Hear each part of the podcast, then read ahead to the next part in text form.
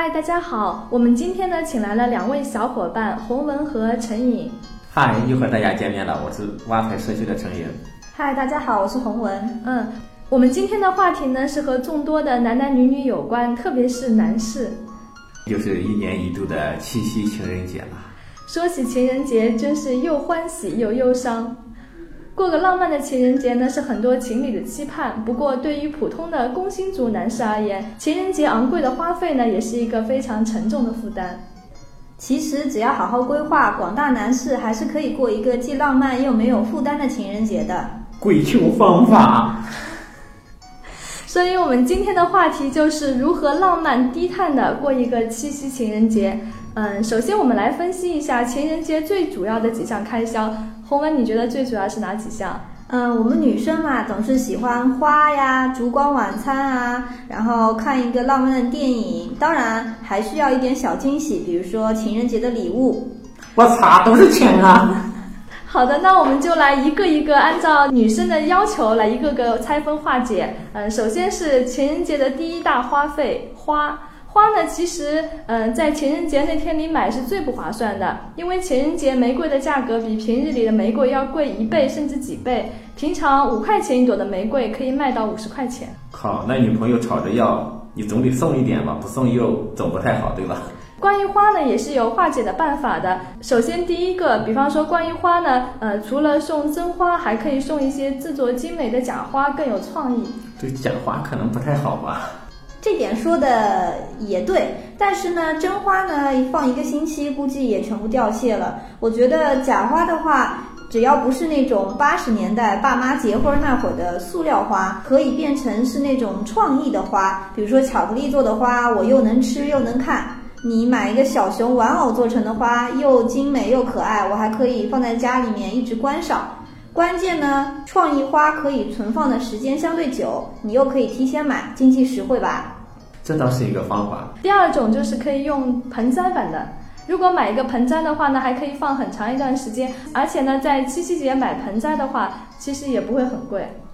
我靠，端着一盆花送给女友，会不会挨打呀？如果你觉得情人节一定要送鲜花的话，其实还有第三种方法。有什么好的方法，请赐教啊！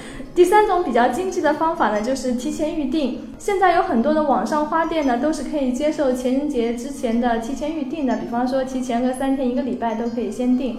虽然你预定的是在情人节当天送花的，价格呢，呃，会比其他时间稍微贵一点，但是比你没有提前预定直接到花店去买花的要便宜了很多。呃，一般呢，就是一束花的话可以便宜几十块。如果是一些特别珍贵的花种的话，其实一束花还是可以便宜上百块钱的。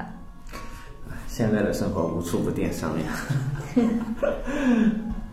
那情人节的第二大花费呢，就是烛光晚餐。不过七夕节晚上餐厅价格猛涨的可能性好像不大。你们有没有碰到过七夕节晚上餐厅也涨价的？这点倒是不大，一般都是以套餐的形式出现。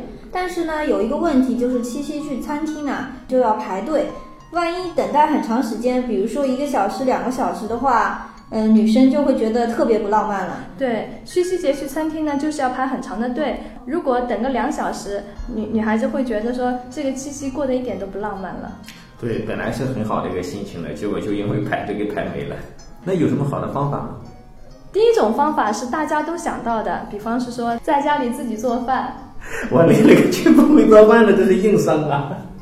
对啊，我们现在最喜欢暖男了，所以说会做饭还是一个很大的优势。不会做的话也可以现学，或者是说和女朋友一起做，你多干点活就体现出暖男，可能女孩子更喜欢一点。对，我是想有没有可以自己去买一些半成熟的这种食品 去去庆祝一下。那你可以选择第二种方式，比方说买点什么炸鸡、啤酒、饮料什么的，然后去个公园里面。对，这个方法倒是挺浪漫的。然后情人节第三大花费呢，就是餐后娱乐，比方是说，呃，去看电影啊，或者去喝咖啡啊，或者去什么 K 歌啊，干嘛的。但是好像那天看电影的情侣也应该比较多吧，尤其是七夕这样一个比较重要的节日，可能去看也需要排队。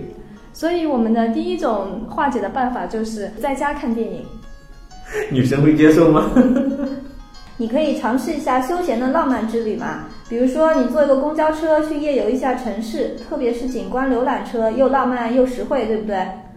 对，这倒是一个好的方法。不过可能就是在去之前要做好规划吧，不然的话忙无头绪，也很容易败坏心情。然后情人节的第四大花费是情人节的礼物，要想哄女朋友开心，可能除了送花，还得送点礼物。